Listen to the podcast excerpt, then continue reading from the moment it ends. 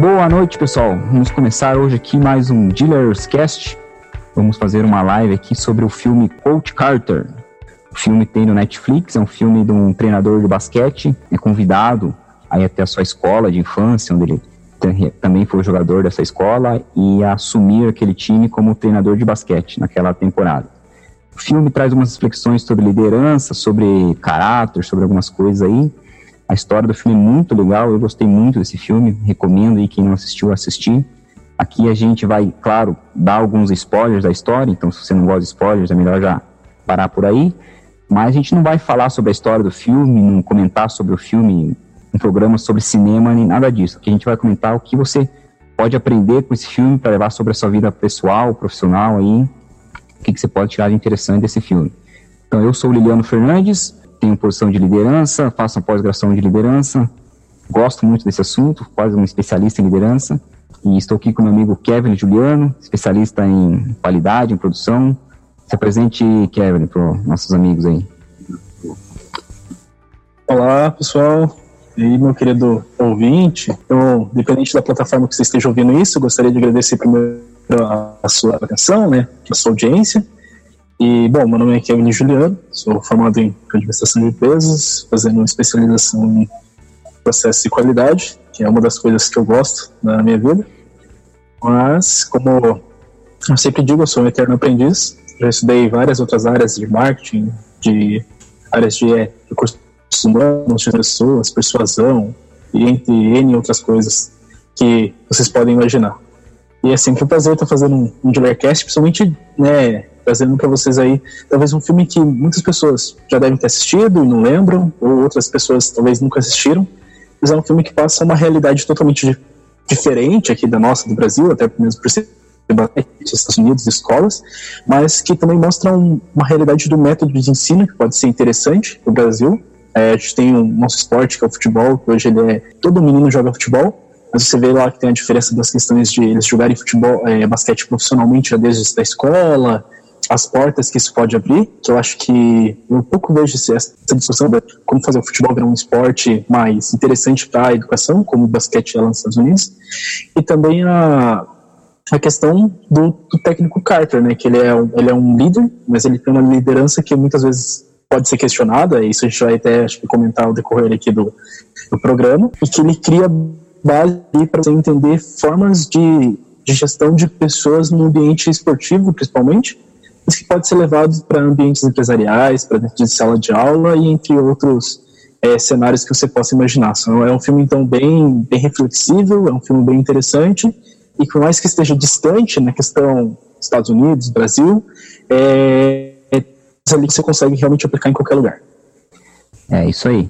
Muito boa a sua análise aí, essa diferença de Brasil e Estados Unidos. Essa é uma das primeiras coisas que a gente tem que esclarecer aqui, né? essa grande diferença, porque lá no, nos Estados Unidos, não só vendo pelos filmes, eu conheço algumas pessoas que tiveram essa experiência de, estudar lá, é, os caras levam o, o, esporte muito a sério mesmo. Para eles, e, esporte universitário é, é mais do que profissional. Os caras levam a sério, enche ginásio, tem jornal falando esportes, né? A gente fala aqui do filme, tem uma, um momento lá que o, que o técnico é, é entrevistado, por uma coletiva de imprensa na porta da escola, e isso realmente acontece. Lá, para eles, é, é muito importante isso. O que, o que, mas o que não, não diferencia é que a gente não possa comentar, né? Porque aqui a gente não vê isso nas escolas, esse, esse profissionalismo todo, mas liderança a gente tem em todos os lugares. Né? Você, é, você é líder na sua casa, você é líder na, na igreja, você frequenta, você, no seu trabalho, você tem posição de liderança, ou você tem um líder que admira, então, como trabalhar com isso, como trabalhar com equipe. Eu acho que esse filme fala muito de espírito de equipe, né? A gente também tem que, né, a gente vai fazer algumas ressalvas ali, que na verdade nas empresas você não consegue tomar todas essas estratégias que muitos técnicos de, de futebol, de basquete tomam, que é unir todo mundo, né? Porque esses esportes é esporte, é competição, é, é tem essa diferença do, do, do, que de um trabalho. No trabalho, a tua empresa não, não, fica competindo com as outras empresas, né? Não é, não é esse o foco. Mas esse espírito de equipe que a gente, que a gente vê geralmente na equipes vencedoras, né? O Bernardinho tem muito isso. É muito legal você aprender com esses caras como, como você incentivar aquele, que eles fazem com o jogador, incentivar o teu funcionário a dar o a mais, a fazer aquele pouquinho a mais. Se todo mundo fizer um pouquinho a mais dentro da sua equipe, a sua equipe com certeza vai uma produtividade aí matadora ao, ao longo do, do tempo. Então essa que é a grande a grande abordagem que a gente vai falar aqui, nesse sentido de como você pode aprender com lá o técnico de basquete, o Coach Carter, a implantar na sua empresa, na sua equipe, seja no trabalho, seja na igreja, seja na sua casa, em qualquer lugar. Então o filme ele é.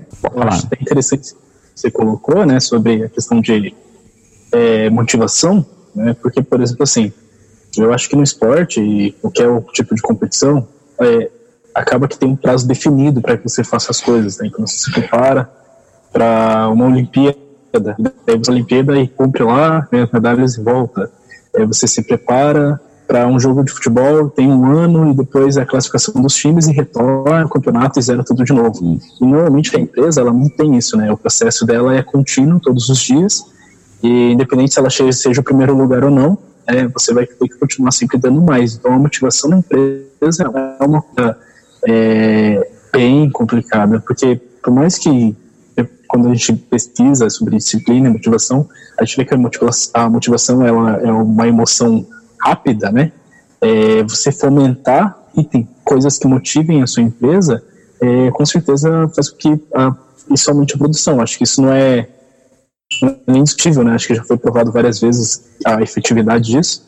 Uhum. Mas como é difícil você fazer isso com as pessoas dentro de uma empresa por não ter esse tempo definido, né? Tipo, você tem que motivar sempre, sempre, sempre, sempre. Não tem um prazo assim, só três meses depois acabou. Então acho que é, é um desafio muito grande. É, esse, na verdade, é o, grande desafio, acho que todo, todo líder aí que está nos ouvindo, o desafio do líder, que você falou na, nas competições, não que seja mais fácil, um, um, time de futebol, vamos falar de futebol, que é a nossa realidade aqui no Brasil, um time de futebol é mais fácil você chegar para todos os jogadores e dizer, ó, o nosso objetivo é ganhar a Copa Libertadores desse ano, né, porque tem um prazo e, e conseguir unir todo mundo naquele objetivo comum, seja jogadores, seja a comissão técnica, seja peiro, massagista, todo mundo. Você reúne toda a equipe, fica incentivando ali, mostrando como seria bom ganhar um Libertadores e, e foco ali. Não é simples, né, mas é mais fácil, porque na empresa você é muito, muito difícil você ter esse, esse objetivo em comum, né? Às vezes cada um tem um objetivo. O, uma pessoa está ali, né, tá naquela posição na empresa só por estar, muitas vezes até esperando para ser mandado embora, o que acontece. E você, como líder, você tem aquele funcionário ali, que está ali mais para lá do que para cá, e você tem que conseguir motivar ele de qualquer forma. Então você tem que tirar coelho da cartola. Você tem outro funcionário que está querendo tomar o seu lugar como líder, você tem funcionário que está querendo trabalhar em outra área que não tem nada a ver com aquela que está ali, mas é ali que ele ganha o pão, então é ali que ele tem que estar mas o sonho dele é ser músico, é ser pianista, é, sei lá, bailarino, não sei, qualquer outra coisa. Então você tem todos esses aspectos dentro de uma equipe muito mais heterogêneos, né, do que num, num, time de futebol. Um time de futebol, eu acho que é mais fácil você, você ter a união, né. Só que por isso, como esses técnicos conseguem ter essa união, que a gente deve aprender com eles. Como eles conseguem mostrar esse porquê, essa fonte, esse, objetivo em comum, né, que eu acho que é legal a gente entender como que eles fazem isso, que é bacana a gente levar para o nosso mercado de trabalho. Então, uma das primeiras coisas que acontece no filme que me chamou a atenção, bem no comecinho ali, foi que ele, ele foi lá, antes dele aceitar o desafio de ser técnico daquela equipe, ele foi assistir um jogo. E nesse jogo ele, ele passou pelo vestiário, o time perdeu, uma, uma, não lembro quanto foi o resultado, mas perdeu o time que ele ia treinar. Ele passou pelo vestiário assim, estavam os reservas falando assim, ah, orra, você não passou aquela hora a bola, o titular falando, ah, se você é tão bom, por que, que você não estava jogando? O outro falando, ah, a culpa foi tua, a culpa foi tua, sabe, aquela, aquela briga ali, um jogando a culpa do outro, ninguém se responsabilizando pela derrota, e o circo pegando fogo. E, e aquilo, né, ele, ele viu aquilo, foi um desastre, o time perdeu, né, a temporada passada eles tinham ganho, se não me engano, duas ou três vitórias só, então tinha sido um desastre, estava como se for, assumisse um time da segunda divisão agora, assim que o o circo está pegando fogo, né? E eu lembro de uma vez que um professor, foi teu professor também, nosso professor, grande Silas Digraf, gente boa pra caramba, ele mencionou na, na sala de aula, numa aula dele, ele falou assim, ó, vocês que, quando vocês forem assumir uma empresa, né, não importa o cargo, vocês forem começar a trabalhar, prefiram trabalhar uma empresa que esteja, que esteja cheio de problemas, ter, que tem, o circo esteja pegando fogo. Se você for na entrevista, você perceber que aquele setor que você vai trabalhar, o negócio está louco, está todo mundo brigando, né, não estão atingindo as metas, é nessa empresa que você tem que trabalhar porque é onde você vai, entre aspas, ter trabalho. Você vai poder colocar a, as suas, a sua experiência ali para poder ajudar aquela equipe. Porque se você vai trabalhar, lembro que ele citou acho, na época a Volvo, você vai ser o administrador financeiro da Volvo, lá na Volvo é tudo redondinho, tudo certinho, tudo cronometrado. Hum, por exemplo, não tem muito que você arrumar. Se você for querer arrumar o que está certo, pegou você estragar o negócio. Então, isso que eu queria te perguntar, você, você entende né, dessa mesma forma também, que é melhor às vezes você assumir, trabalhar num ambiente totalmente conturbado para conseguir melhorar aquele ambiente? Ou pegar um negócio redondinho, ser só mais um naquela engrenagem e seguir o barco andando? O que você pensa a respeito disso? Olha, aí é muita questão. Ó. Primeiro, acho que o cara tem que ter uma confiança, honra, bater no peito e falar, vou resolver, é difícil. Mas, assim, é, se você for olhar realmente pela questão do aprendizado, né, do aprendizado mesmo, você crescer e tal, é, normalmente você aprende mais não com os erros e não falhando. É, uhum. é, porque se a pessoa falha, vai exatamente, mas se ela só continuar falhando, isso não vai adiantar nada. Né? Então vamos. Esse negócio de glamorizar a falha, eu acho que não é certo. Né? Você não pode. A falha é acontecer, pode ter glamorizado, isso é, faz parte do processo. Mas é, você vai ter mais situações onde você vai ser testado a ter, até um tema que você gosta muito, né? Uma criatividade, né, uma inventividade maior do que num, num, num, ambiente controlado. Na verdade, o ambiente controlado ele também pode ser desafiador, né, mas os desafios vão ser, em tese, menores, é, com possibilidades maiores de ser resolvido, com recursos maiores de ser resolvido, e ali você vai ter, normalmente, mais ferramentas para lidar com aquilo. E quando você vai para um, né, um para um ambiente onde esse ambiente é instável, essa instabilidade ela vai trazer várias complicações, e essas complicações principalmente pelos recursos que você não tem. Então, você não vai ter, às vezes, a ferramenta necessária, às vezes você vai ter que improvisar muita coisa. Então, assim, é, para o crescimento, eu acho que até mesmo como experiência, eu acho interessante, sim, você se colocar numa posição de fora da, da sua zona de conforto, né? Não vou dizer que 100% dos casos, porque aí eu acho que depende muito de é, talvez tempo de pessoa para pessoa, entendeu? Talvez um cara muito velho na profissão, assim, talvez ele não precise mais se provar tanto. Talvez um cara que está no começo seja mais interessante. E eu não digo velho de idade, digo velho de profissão mesmo. O cara tem 10 anos de carreira e o cara está com um ano de carreira, entendeu? Talvez seja muito mais interessante ele pegar algo que vai colocar ele no limite, para ele entender tudo daquilo e como aquilo pode funcionar funcionar só ficar naquela questão, sabe? Arroz com feijão, uh, básico e, tudo, e todas essas coisas. Então, por isso que eu acho que até mesmo no, no filme você olha isso, né? Que ele tinha possibilidade gigantesca de quantos lugares ele vai para um ambiente desafiador. Ali você tem uma, uma, uma questão de que parece que ele já é um cara muito experiente no que faz tem um amor pela casa, então tudo isso influencia, né? Mas se for um cara de fora, assim, eu acho que vai depender muito de como que ele tá é, analisando a carreira dele e como que isso ainda tá para ele, né? Se ele precisa aprender mais ou não, como que isso, como que ele se enxerga daqui, sei lá, dois, três anos. Até mesmo o cara que tá numa carreira já estável, ele pode estar de saco cheio, né? E precisando de uma motivação diferente. Às vezes a motivação diferente é se colocar num projeto novo que ele não entende nada para ver como é que ele se sai, né? Então, eu acho que depende bastante. É, duas coisas ali que você falou bem legal. Uma da criatividade, é, a criatividade, um dos conceitos dela é exatamente esse, né? Você é a falta de recursos que gera a criatividade. E, por exemplo, se você está numa empresa, está numa empresa aí perfeita, que tem dinheiro sobrando, por exemplo, dinheiro jorrando e os donos da empresa não não regulam dinheiro, né? Pode investir o tanto que quiser e você tem um projeto, você não precisa usar muita criatividade. Ah, preciso fazer, por exemplo, aqui, vamos ver nós dois aqui, a gente precisa fazer uma live para formar conteúdo. Se você tem todos os recursos possíveis, você compra o melhor software de, de vídeo, a melhor webcam, o melhor microfone, aluga um estúdio perfeito, contrata um cenografista para fazer iluminação, você faz tudo isso, não precisa usar a criatividade para isso. Você contrata os melhores e e o produto vai ser perfeito. Agora, quando você tem uma limitação de, de recursos, seja eles financeiros ou até de equipamentos, aí você tem que usar a criatividade, é colocar um, um, pedestal, um pedestalzinho aqui para segurar a câmera, é fazer uma iluminação com guarda-chuva para tampar um pouquinho, é nessas coisas que daí você vai precisar usar a criatividade. Nesses ambientes sem, sem recursos que a criatividade tem que, tem que aflorar. E outra coisa que você falou ali foi do, do ambiente conturbado, da autoconfiança, né, de solteganos de carreira, também é a pessoa, que eu falei, no filme, é, filme, ele traz né, um cenário um extremo, que é o cara, eu falei, ele chegou no vestiário, os caras estavam brigando, estavam se matando, então é um negócio extremo, é um negócio que ali, tipo, é, é de você, como técnico, querer sair correndo, falar, não, não vou assumir esse time de jeito nenhum.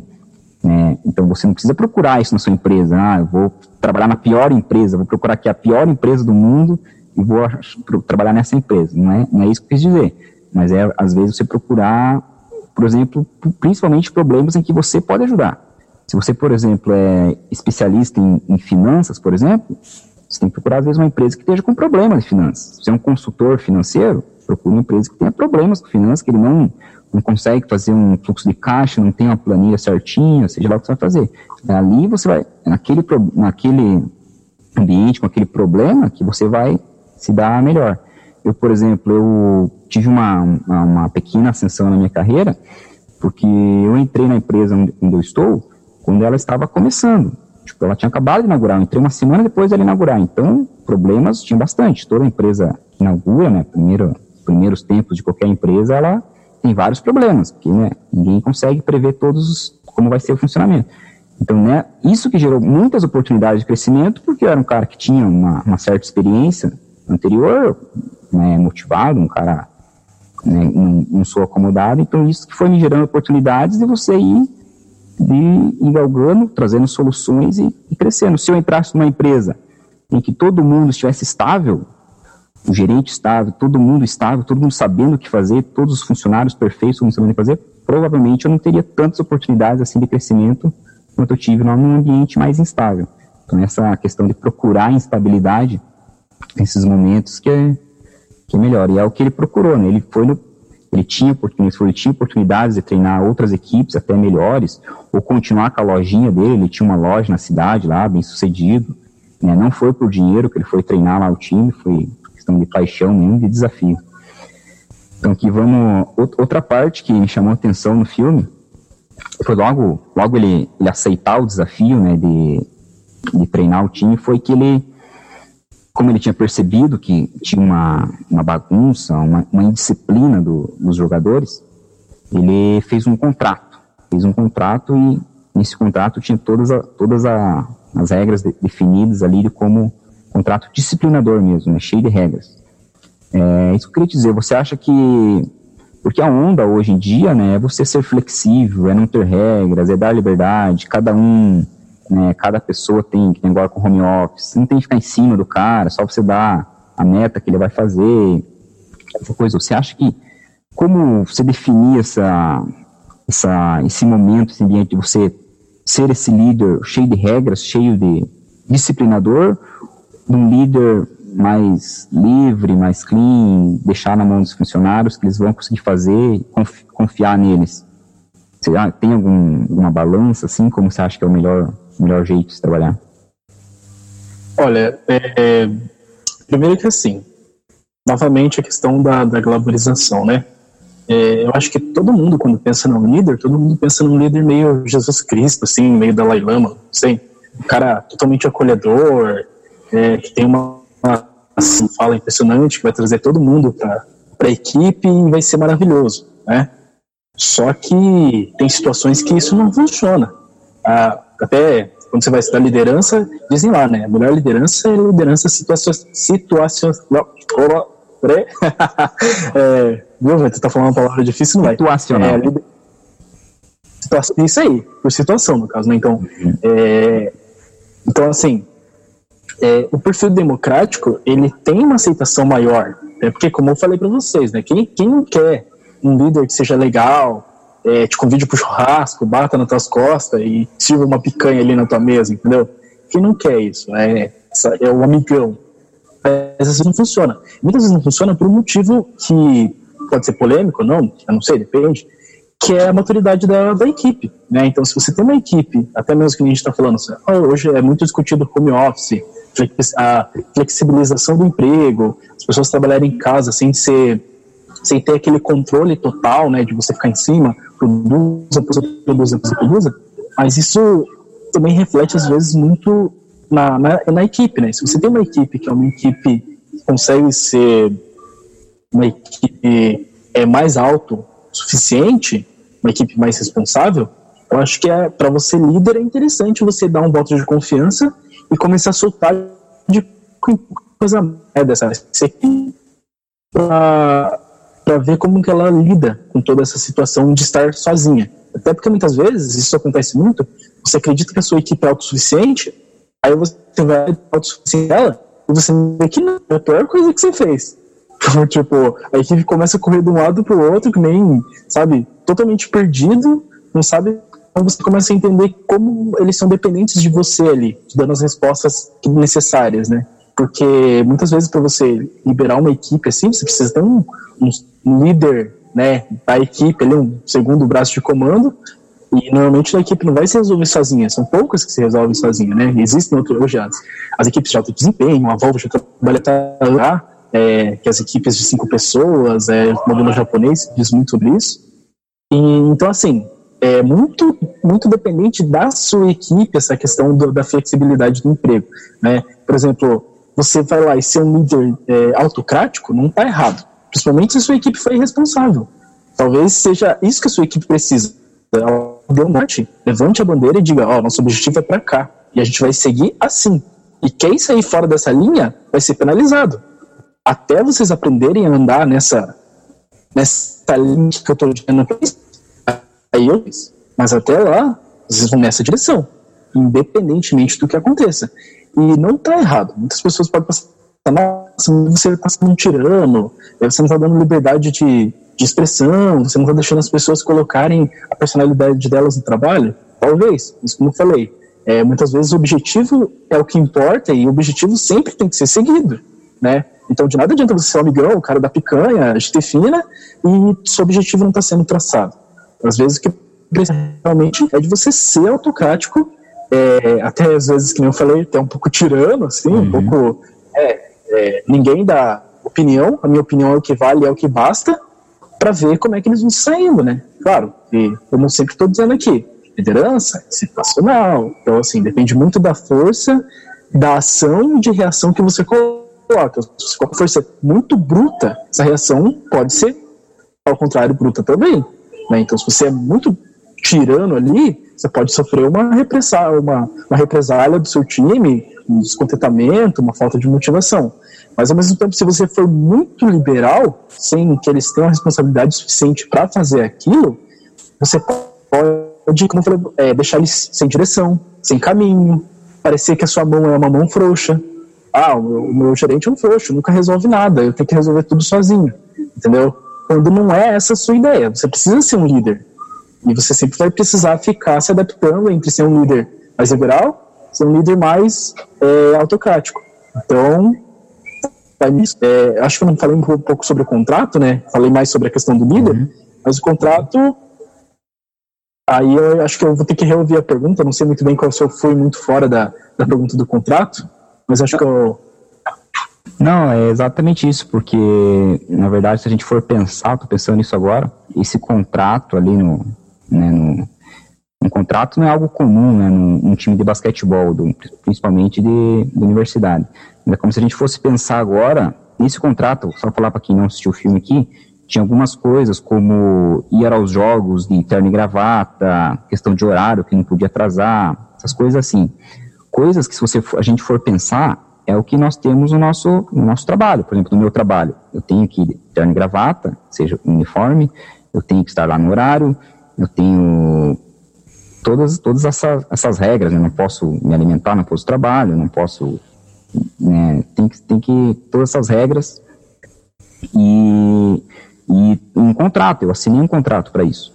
E o outro lado, que seria o lado que você falou, liberal, seria se eu trabalhasse em um lugar que tem uns montes por aí, vários, em que eu não tivesse horário para chegar, que eu não tivesse horário de, de, descanso, que eu não tivesse uniforme, que poderia, pudesse trabalhar de pijama na minha casa, entendeu? São, são dois, dois extremos, né? E ali o, o técnico, o cara trouxe para um, um extremo, porque ele viu que aquele extremo é o que aquela equipe que ele ia treinar estava precisando. Se ele fosse assumir uma equipe, que essa equipe já cumpre os horários, a equipe já consegue ela sozinha fazer né, fazer tudo, todos os acordos sem precisar de alguém cobrando, talvez não precisasse de um contrato. Talvez a equipe ia, ia, ia manter essas, esses padrões sem um contrato. E por, por exemplo, uma coisa que é em relação a horário de trabalho, por exemplo, o que acontece? Eu sempre percebo que horário de trabalho é, é você uma coisa que a pessoa que consegue se, se livrar desse horário, de não ter esse compromisso, é aquela pessoa que não precisa de alguém cobrando ela para ela estar lá na empresa às 8 da manhã. Precisa ninguém estar no, no cangote dela para estar às 8 da manhã. Ela está lá todo dia às 8 horas da manhã, independente do chefe dela estar lá ou não, né, de alguém estar olhando ou não, dela ter que bater o, o relógio ponto ou não. Ela está lá às 8 horas da manhã. Ela tem essa disciplina própria. Quando essa pessoa tem essa disciplina própria, Aí sim você pode dar essa liberdade, ó, você não precisa estar aqui às 8 da manhã, porque ela vai continuar estando lá às 8 da manhã ou estando lá no melhor horário que precisa estar, né? No melhor horário mais produtivo, por exemplo. Queria falar alguma coisa? Ah, sim, não, que até o, próprio filme ele demonstra isso, né, com dois personagens assim, com os personagens ali, por exemplo, você tem o filho, o técnico Carter, né, é, que ele já tem isso implantado na cabeça dele, dele ser um cara mais responsável, dele ter horários, dele se vestir de uma forma diferente, e você pode ver que é, para ele, quando ele, ele pede lá para ir jogar no time, ele mesmo se impõe uma rotina maior para ele ser aceito. Uhum. O, próprio, é, o pai dele naquele momento, ele entende que ele não é o, o, esse cara irresponsável que ele não precisaria daquela daquela cobrança X, cobrança Y. Então é isso que a gente está dizendo, sabe? Realmente, o cara você poderia dar mais menos responsabilidade, ele seria autossuficiente sozinho, uhum. né? Mas o resto do time não. O resto do time ele era realmente um time que dependia de uma liderança um pouco mais bruta, um pouco é, robusta ali, para que eles é, começassem a se aproximar desse primeiro perfil, que é esse perfil que a gente está comentando que é do, do filho dele, que é um cara muito mais, assim, pensa mais nas notas de escola, é um cara que tem responsabilidade de horário, sabe? Então, assim, ele para gerenciar ele é diferente de gerenciar os outros, entende? Uhum. É, uma, uma coisa bem legal também a gente comentar é que, na verdade, isso também só se sustenta se tiver resultado, né? Porque você, se você for um líder aí, você vai assumir uma equipe que você, vamos citar o exemplo do filme, né? você vai assumir uma equipe que que é indisciplinado, os funcionários chegam atrasados, você tem problemas de indisciplina com o supervisor, essas coisas todas aí, e você quer implantar um, um algo disciplinador, você tem que colher os resultados. Disso, claro, não vai ser do dia para a noite, mas muito em breve, porque os, os, funcionários, no caso, eles vão, no começo, ter uma resistência, alguns vão até provavelmente pedir a conta, que é o que aconteceu no filme lá, alguns saíram, eram os melhores jogadores, né, e ele me ligou e falou, não, tudo bem, a gente vai ter que achar outros melhores jogadores. Então essa postura também tem as consequências. Vai acontecer isso, é, só, que, só que a partir do momento que os funcionários começarem a entender que o que você está fazendo é para o bem deles mesmo, para o bem da equipe, para o bem da empresa, para o bem de todo mundo, colher melhores frutos né, na sequência, para que todo mundo começar a entender isso e esses resultados começarem a vir, aí todo mundo começa a, até a, a, te considerar realmente como né, um pai, um líder. Pô, se aquele cara não tivesse me alertado que eu precisava estar aqui todo dia às 8 horas da manhã, que eu precisava estar com minha gravata certinha, meu terno passado, né, eu, porra, não estaria tão bem quanto eu estou hoje, porque nós estamos colhendo melhores frutos, a equipe está indo melhor, essas, essas coisas aí. Pode falar. Não, e, e, esse é um grande desafio, né? Porque o que a gente está falando, por exemplo, nesse caso, é que ele está implantando uma filosofia praticamente ali entre, entre eles, assim, uma cultura diferente. Hum. Por exemplo, é, a, minha, a minha, digamos, a minha área, assim, né, que é qualidade do processo, normalmente a gente depara muito com isso, porque ah, muita, muito do trabalho né, que é feito é você analisar um processo que já existe, identificar as falhas desse processo e arrumar isso. E parte de arrumar isso é modificar a filosofia, modificar a cultura, modificar a forma que a pessoa fazia para uma forma diferente para buscar um resultado Y, um resultado X um resultado Z. Então, pensa a, a responsabilidade e o medo, muitas vezes, que você tem de estar tá fazendo algo errado, porque você vai mudar toda uma estrutura que já existe, que essa estrutura... É, sabe aquela... É, é o famoso... Sabe? Por exemplo, ruim e se a gente mudasse dessa forma, será que se melhoraria ou será que não? Quando você está mexendo com a filosofia, é mais ou menos isso. É o e se. Eu acredito que a filosofia X ou Y pode dar o resultado esse resultado. Mas do que eu sou hoje para o que eu quero amanhã, tem um par de coisas que você precisa fazer e muitas, e muitas vezes você vai encontrar no meio disso resistências. E essas resistências ser tanto que no filme mostra ali é, resistência não só do, do, dos jogadores, tem resistência dos jogadores, tem resistência dos pais, tem resistência da, impre, da imprensa, tem resistência, como eu falei para vocês, toda, forma, toda vez que você vai modificar um processo, uma filosofia, a resistência ela vai aparecendo de várias formas que você nem imagina. Você tem que ter muita certeza do que você está fazendo, né? Muito, tem que ser, né, que falou, tem que ter um estofo muito grande para assumir a, as porradas que vão vir, né? Que for dar resistências, uma resistência muito grande que ele sofreu também foi da própria diretora do colégio, né? Que seria no, no nosso no nosso mundo profissional seria do, do, gerente da sua empresa. Você assume, né, você vai, vai, entrar numa empresa, você vai assumir uma posição de liderança. Isso não quer dizer que você vai ser o, o chefe de tudo. Ele, ele era o técnico do, do clube de basquete, mas tinha outros professores de outras disciplinas que eram nível hierárquico mesmo que ele, você tinha a diretora da escola que era um nível acima. Então ele sofreu resistência de todos os lados. Então, dos outros professores que não, né, não tinham essa postura disciplinadora, eram mais despojados, tanto da diretora, que era acima dele, chefe dele, também não aceitava aquilo porque, né, porque achava um absurdo. E quando você for assumir a posição de liderança numa empresa, vai acontecer isso. Né, os outros líderes do mesmo nível que você, você é o gerente, os outros gerentes das outras áreas vão achar ruim, porque né, não vão querer gostar, você está querendo se achar, querendo ser quem se pensa que você é, não sei o quê.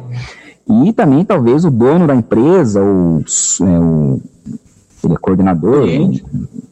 Os clientes, todo mundo também pode, pode se voltar contra você. Então você vai ter que ter muito, saber muito o que você está fazendo, ter muita certeza que vai dar certo, e fazer dar certo e colher os resultados né, em breve para conseguir manter o plano o plano em ordem, senão, porque se você começar também, uma coisa que a gente comentou na, na nossa última live, quem não viu e pode ouvir sobre o, o, o filme Fome de Poder, é questão de estratégia.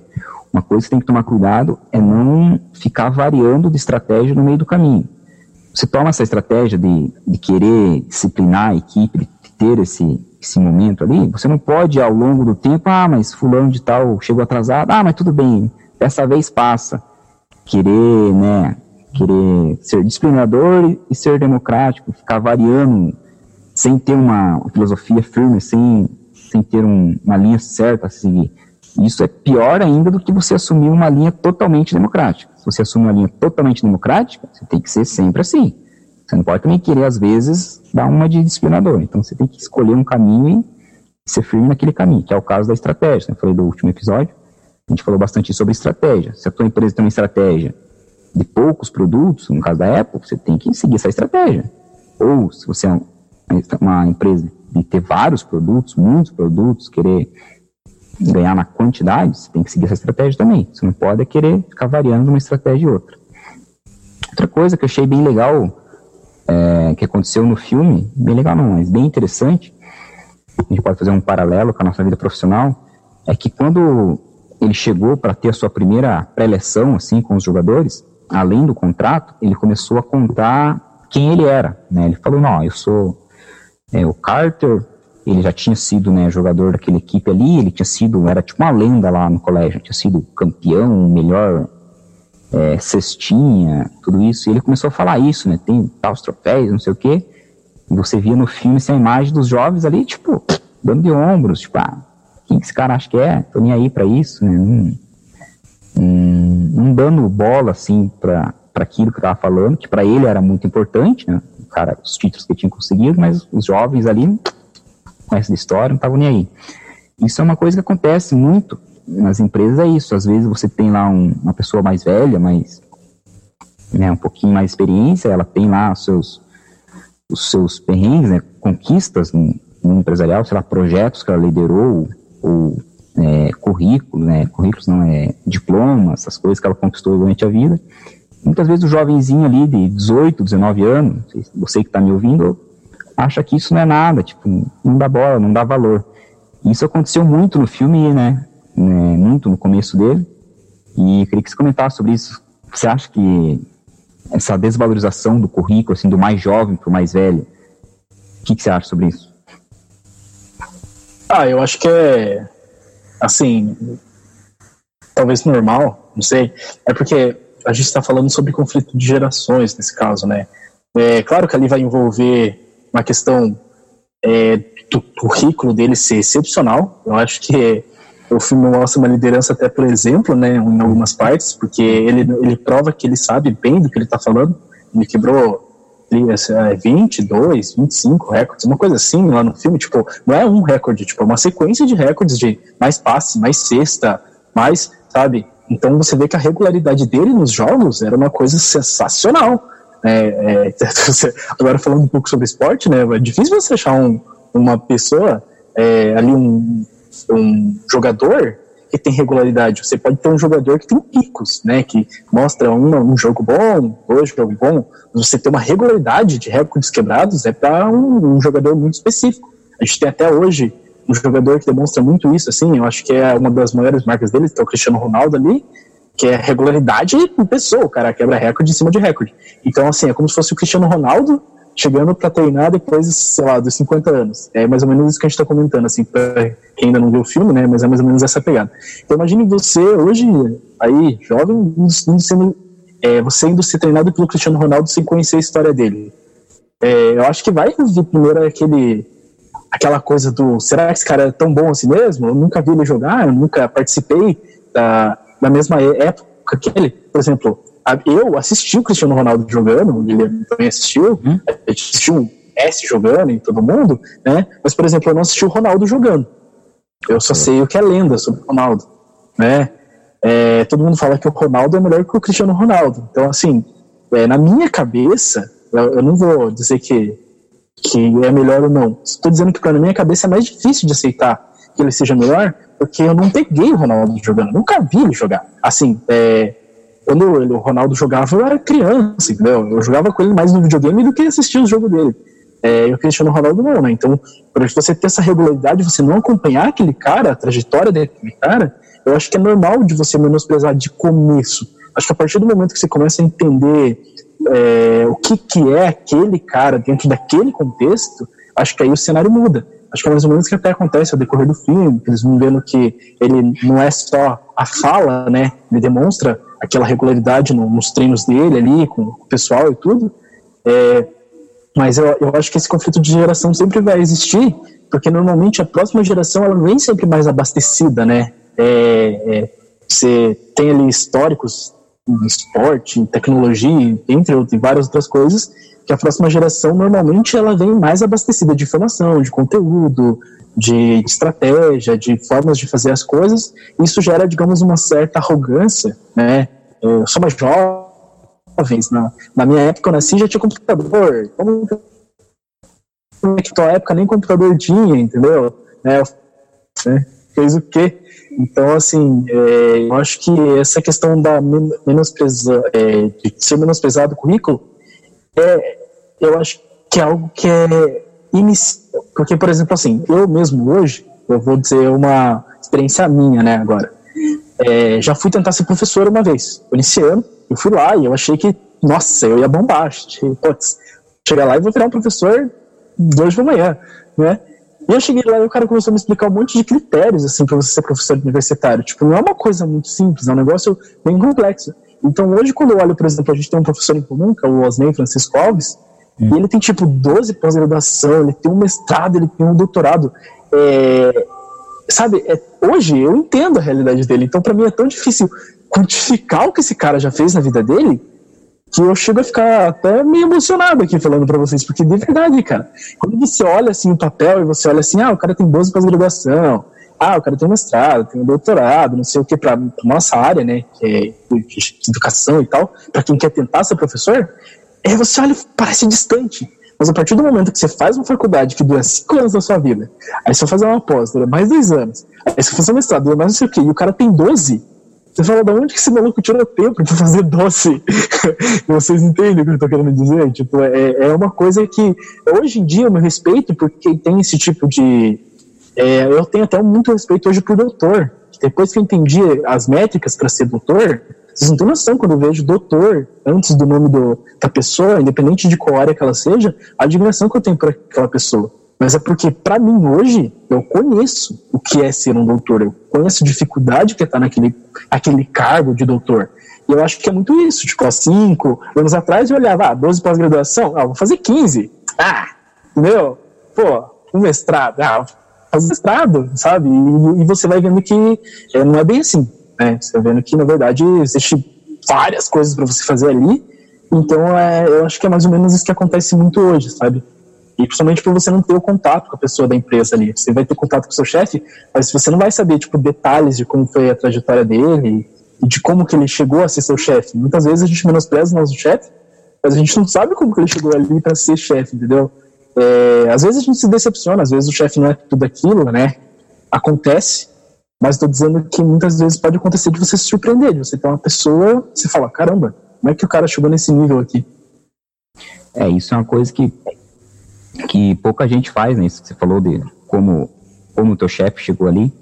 Pouca gente se faz essa pergunta de tentar entender. Muita gente, de, de, de, início, assim, não tem muito contato, sempre acha que ele caiu de paraquedas. Ele acha que ele sempre foi, fe, sempre foi chefe, né? É, as pessoas sempre pensam assim, ah, acho que ele já, tipo, tipo, já, já entrou aqui como chefe. Muitas vezes não, às vezes o cara entrou para trabalhar no mesmo nível que você está hoje e ele foi galgando os níveis durante vários anos, não é um mês, dois meses, durante, sei lá, três, quatro, cinco anos, dez anos, e para chegar onde ele está hoje. E estudou, fez um monte de coisa. E pouca gente se pergunta sobre isso, né? Tentar entender de onde veio para tentar seguir esse caminho. Tem a ideia, igual você falou, que é comum você achar, ah, muito fácil, eu também vou ser chefe, vou ser gerente, eu só não sou gerente porque né, ninguém me deu oportunidade, se eu for gerente seria um gerente melhor do que ele, né? Sempre tem essa, acho que faz parte da, da, da idade, né, de ser, ser jovem. É, uma coisa bem, bem legal que você falou ali foi a questão da, da foi constância que você disse, né, da regularidade, né, no, no, na nossa vida profissional, isso também acho que é algo bem legal da gente aprender com, com quem trabalha com esporte. Né, a questão da regularidade, a questão do preparo, a questão do treino. Na nossa vida profissional, muitas vezes a gente não, não dá atenção a essas coisas. Primeiro ao treino, porque quem é esportista sabe que o, né, o Theo Bernardinho tem uma frase muito legal que ele fala que a, a vontade de se preparar tem que ser maior do que a vontade de vencer. Né? Que, que é o quê? Você tem que ter tesão por treinar. Você tem que treinar, treinar, treinar, treinar, que uma hora a vitória vai vir. E no nosso mundo profissional também, eu acredito nessa mesma coisa, nesse mesmo, nesse mesmo fim, que a vontade de você se preparar vontade de estudar, tentar entender, aqui ouvir um podcast, aprender sobre, sobre liderança, aprender sobre criatividade, aprender todas as coisas que você pode usar no seu trabalho, essa vontade de aprender tem que ser maior do que a vontade de ser, de ser alguém melhor no seu trabalho. Tem que ter, ó, claro que é importante você ter a vontade de ser, por exemplo, um, um diretor executivo ou um empreendedor, sei lá o que a vontade que você tem, mas tem que ter vontade de se preparar para aquilo, senão você nunca vai chegar. Só a vontade, essa mania aí que tem de pensamento positivo, ah, pense, imagine que você já é aquilo, que as coisas vão acontecer. Não, se você não se preparar, se não correr atrás, não vai acontecer nada, você vai estar no mesmo lugar.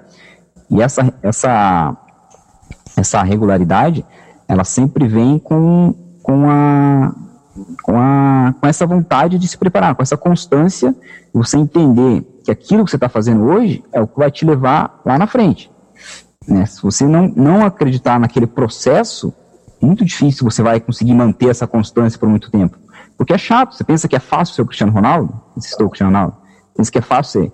Ele é o primeiro, em várias entrevistas, em vários técnicos, ele é o primeiro a chegar no treino, o cara chega, cara é o melhor do mundo, é o, já foi campeão, já conquistou tudo na carreira dele, tem 35 anos, é milionário, trilhardário, o cara chega uma hora antes no treino, o cara treina mais do que todo mundo. Então, o que, que motiva ele a fazer isso? Essa vontade de, mais vontade de treinar até do que, do que jogar bola. Pode, pode ir passando a bola para você, pode falar. Não, só dando um adendo, foi sensacional o que você falou, né? É, a regularidade é algo que, em tese, é extremamente difícil de se fazer. Assim, na, no esporte, você tem. No esporte na vida, né? Mas assim, quando a gente, como a gente está seguindo nessa linha de esporte, você vai ter ali o Kobe Bryant, você vai ter ali o Michael Jordan, você vai ter ali o Stephen Curry, falando só de basquete. Mas se você for para natação, você vai ter o Michael Phelps, que diz que a preparação dele era tão essencial que o técnico dele fazia ele pensar primeiro o que ele ia fazer, cada coisa que ele ia fazer antes de entrar na água. E a partir do momento que ele entrava na água, ele repetia todo aquele processo mental dentro da água. Saía da água e repetia isso várias e várias vezes no dia. Então, assim, para tirar um segundo, você vai pegar um piloto de Fórmula 1, você vai pegar um piloto de drift, às vezes a gente assiste, né? Um, nossa, você vê um piloto lá e o cara 200 km por hora e diminuindo. É, para o cara chegar naquele nível de preparação, são muitos anos, assim, muitas horas na mesma pista, na mesma curva, rodando, errando, para tirar, às vezes, um segundo de diferença. E se você for levar isso para outras áreas, tipo engenheiros que produzem carros, então, assim, são coisas que você vai entender que é, a regularidade, junto com a criatividade, talvez seja um dos maiores maiores índices assim de sucesso no mundo, porque você consegue é, é, ser regular é praticamente você ir contra o seu próprio instinto emocional, de você dizer assim, ah, hoje eu tô cansado, hoje é o dia para mim. Você ter alguma coisa dentro da sua cabeça, que é a famosa disciplina, e falar para você, não, você vai levantar e vai fazer aquilo que você tem que fazer ontem. É uma hora por dia, é duas horas por dia, é cinco horas por dia, é dez horas por dia, e aí, ó, você pode ir exponenciando isso até onde você quiser. Mas você imagina, todos os dias você ter a vontade, é, não, não vou falar vontade, porque acho que vontade, que eu falei, é, é pode vir, pode acontecer, pode não acontecer, mas você ter essa regularidade, de você falar, não, eu preciso fazer três, dez tiros de corrida todos os dias. Eu preciso, ó, corredores profissionais de, de maratona, porque eu também fui tentar fazer maratona, né, galera? Que é, que é, café no bolo, que a gente tenta tudo, né? E eu achei que, cara, era mais fácil. Mas quando eu fui olhar que os caras corriam tipo 5, 6, 7 horas por dia, eu falava, meu Deus, eu não consigo correr 10 minutos, sabe? Numa frequência interessante. Imagine você correr tipo 7 horas por dia, por dia. Não é nem na semana, não é tipo no mês, é por dia. Então é, é essa dimensão que a gente está querendo passar para vocês. Regularidade é isso não é tipo, ah, eu estudei três vezes na semana, mais ou menos, e aí essas três vezes mais ou menos foi regular. Não, regularidade é tipo você atingir um nível alto de performance todos os dias. Isso é regularidade, entendeu? É, é difícil, porque é muito fácil você ter um, um, nível mais ou menos de performance. Eu quero ver você ter um nível de performance 10 barra 10 todos os dias. Entendeu? Todos os diesse Esse é, esse é o desafio. É, é, em relação ao, trazendo para nós, em relação ao trabalho, por exemplo, a regularidade em, em, um dos aspectos, né, claro que não é o único, por exemplo, em relação ao, ao horário, por exemplo, eu comentei aqui, uma coisa muito importante é sua, sei lá, na tua, na tua empresa você precisa cumprir o horário, você tem que tá, estar lá às 8 horas da manhã. Regularidade é você estar lá todos os dias, às 8, até antes das 8, para se arrumar, estar pronto às 8 da manhã. Não é você, ah, cheguei, né, cheguei hoje, 8 da manhã, no outro dia chegou 8 e 5, no outro dia chegou 8 e 10, aí chegou 8, aí no outro dia chegou 7 horas para querer compensar aqueles dias que chegou atrasado, entendeu? Então não é isso. A regularidade é você conseguir manter aquele padrão por né, todos os dias. Né, no caso de cada um, dependendo de cada, de cada profissão de cada um. É, passar para o próximo tópico aqui. Uma, uma coisa le legal que, quer dizer, nem tão legal, assim, eu acho que tem, tem alguns adendos, eu queria saber se você também tem algumas coisas contrárias a essa. Uma coisa que o, o técnico lá no filme fez, aconteceu na, na, depois que ele assumiu o time, ele, ele, fez o contrato, né, ele colocou algumas, algumas punições que teriam caso alguém né, quebrasse alguma, alguma regra daquele contrato. Aconteceu nos primeiros dias, uma era em relação ao horário até. Nos primeiros dias, um dos jogadores lá, que aconteceu, chegou atrasado. Aí a, a atitude do técnico foi punir o time todo. Né? Acho que era 50 flexões e punições para o time todo. Ele falou: ó, que nós somos um time, se, eles, já, eles, já, tinham ganhado alguns jogos, falar, quando a gente ganhou o jogo, todo mundo comemorou, todo mundo ganhou, todo mundo ganhou. Não foi só quem fez a última sexta, quem tinha, todo mundo ganhou o jogo. Agora que teve, teve o erro, todo mundo errou. Então todo mundo vai cumprir as, as 50 flexões lá. Isso é uma coisa que no mercado de trabalho eu acho que a gente tem que ter calma. Não funciona bem assim, né? né? Toda equipe que é profissional. O que, que você acha? Acha que tem que ter calma ou tem que ser assim mesmo? Né? Equipe é equipe na, na vitória, na derrota? Olha, bem complexo, na verdade, porque é, primeiro que a gente tem que entender por que, que ele fez isso, tá? Para a galera que talvez não entende por que, que ele fez isso, é o que acontece. É, para você isso vem de disciplina, vem de hábitos, né? Então, o que dizem que o ciclo do hábito é, é você ter uma deixa, ter uma, uma deixa daquilo, aí você faz a o que está dentro da sua cabeça, né? A ação, você tem uma recompensa por, por aquilo. Então, toda vez que você atinge aquela recompensa, você vai repetindo aquilo várias vezes, né? E, e, você vai adquirindo hábitos a partir disso. Então, todos os hábitos são padrões, são padrões de comportamento que você faz sempre, esses padrões de comportamentos que são repetidos, que tem uma deixa, que é libera, liberação de endorfina e outras coisas na sua cabeça, faz que você tenha um hábito que seja criado. Então, por que, que ele manda todo mundo bater uma flexão quando chega atrasado? É porque ele está querendo quebrar esse hábito. A partir do momento que você tem uma dor, quando você faz alguma coisa errada, e essa dor ela é emocional ou é física, dependente das dores que você tenha, a tendência é que você acabe pensando melhor naquilo e aquilo acabe deixando de ser um hábito, entendeu? Então, assim, se ele deixasse que as pessoas estivessem atrasadas, não fizesse nenhum tipo de punição para aquilo, é, a tendência era que mais pessoas chegassem atrasadas, até virar um efeito manada, e todo mundo começar a chegar atrasado. A partir do momento que ele começa a dar uma, uma, uma punição por aquele tipo de por aquele tipo de comportamento, ele acaba começando a quebrar esses hábitos e começar a colocar outros hábitos na cabeça. É, tem que chegar mais cedo, senão vou pagar uma flexão. Tem que chegar tem que fazer 10 tiros de corrida, senão vai pagar uma flexão, 50 flexão, e até mesmo subordinação. Quando a pessoa era insubordinada com ele, ele falava, mais 10 flexão. Subordinou de novo, mais 20. Você quer chegar até mil? Entendeu? O que, que é isso? Isso é, é uma forma de se impor respeito. Não estou dizendo que é a melhor forma ou a pior forma, a gente está analisando o que a gente viu, mas é uma das formas de se impor respeito né, a partir de você ir quebrando esses padrões de comportamento e moldando um comportamento mais aceitável. É, é, nessa questão, ali que até o, o Liliano colocou, né? O que, que, você acha? Que a equipe tem que pagar ou não? Olha, eu, eu, eu, Kevin e Juliano, né? Eu acho mais interessante que a equipe pague sim. Eu acho mais interessante que a equipe pague porque. É, e ganhe também, né? Então, assim, você também não pode ser só um cara que só, só bate, né? Tem que ser um cara que também faz carinho. Então, assim, é, eu acho que a equipe, por mais que seja um erro individual, eu acho que você punir erros individuais, você acaba criando é, equipes que são desconectadas, entendeu? Sabe? Ah, foi só o fulano que errou, então não tem problema, o meu trabalho eu estou fazendo, pá, pá, pá, pá, pá, sabe? Ah, foi só o ciclaninho ali que errou, então vou apontar para ele direto para o chefe já passar e lá falar com ele, né? Eu acho que não é assim que funciona, não. Eu acho que a equipe ela tem que entender que dentro do, do componente organizacional, ela é uma ferramenta.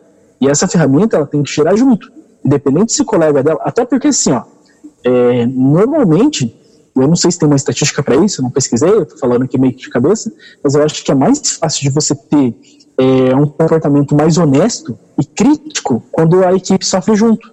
Porque, por exemplo, assim, a equipe não sofre junto.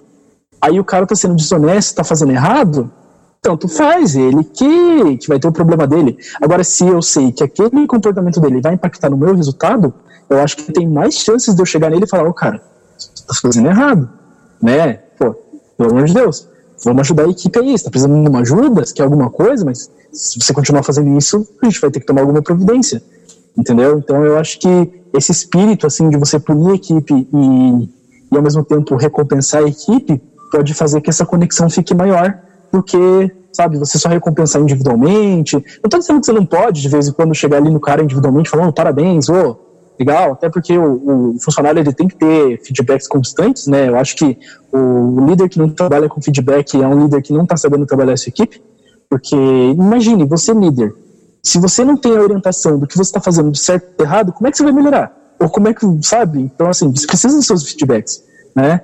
E da mesma forma a sua equipe.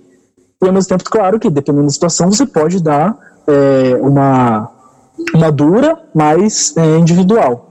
Mas, no geral, eu prefiro que seja em equipe para fazer essa, sabe, essa engrenagem. Nós somos um time, nós funcionamos juntos.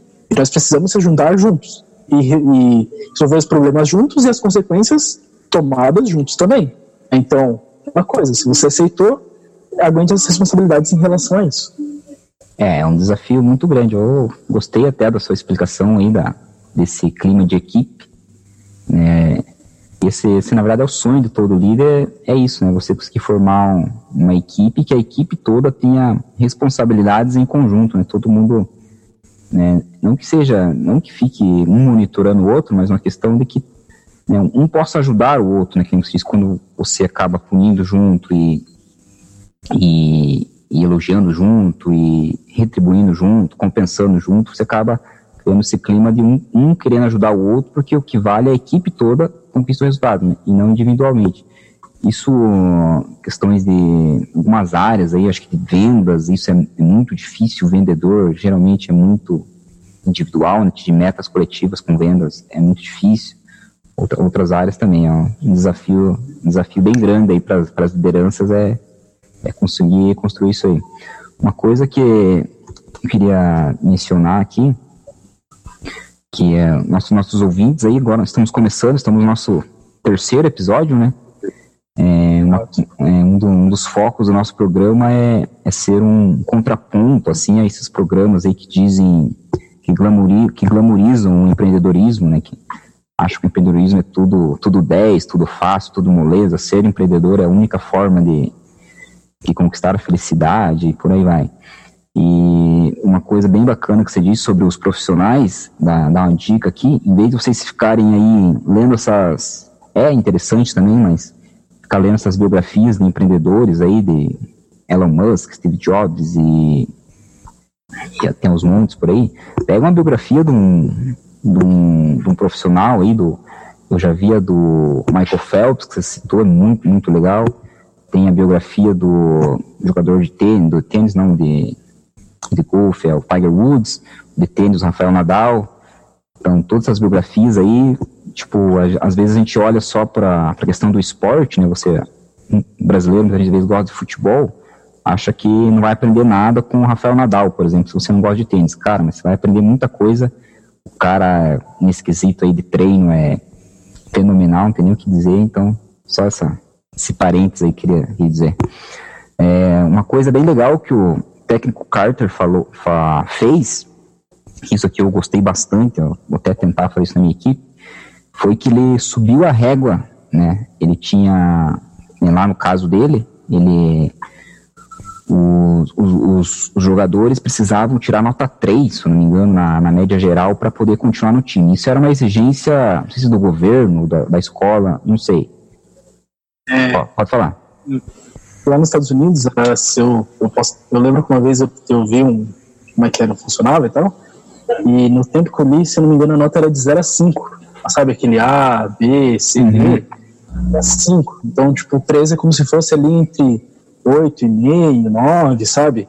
Uhum. É, é, acima da. É, um pouco mais do que a, a média mais normal.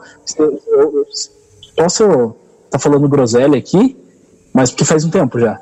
Mas eu lembro que quando eu fui ver como que era para você participar, por exemplo, de Harvard, lá nos Estados Unidos, né? Então, você brasileiro para participar de Harvard, você tinha que ter, se não me engano, média 5 em várias matérias para você passar no PSAT lá, né? Uhum. E eu acredito que seja por isso que ele pediu uma 3, entendeu? Se fosse, lá, tipo, um 9, assim, tipo, 8,5. A gente sabe que a média é 6, 7, mas, pô, tirar 8,5, tirar 9 é, requer um esforço a mais. Então, acho que é por isso que ele pediu essa, esse acordo de 3, de 0,3 uhum. de é, então é que na verdade os Estados Unidos a, a, as notas deles é um pouco confusa para nós, né, que não, não, temos a cultura deles, um pouco diferente. Mas vamos pensar no nosso caso, então, tipo, para você passar de ano, você precisa tirar na escola normal, acho que 5, né? Nota 5 no Brasil. Então, e ele subiu essa média. Falou, comigo, se vocês quiserem continuar jogando futebol, vocês vão ter que tirar, tirar 7. Então ele subiu a régua por si mesmo. Ele, como líder, subiu por si mesmo.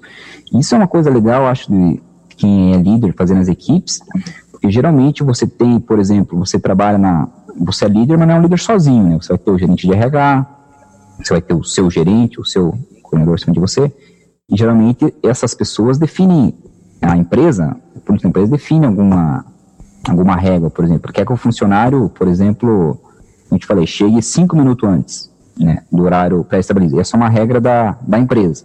Você, como líder, cobre 10. Chegue para sua equipe cobre 10. Não. Comigo, vocês vão chegar 10 minutos antes.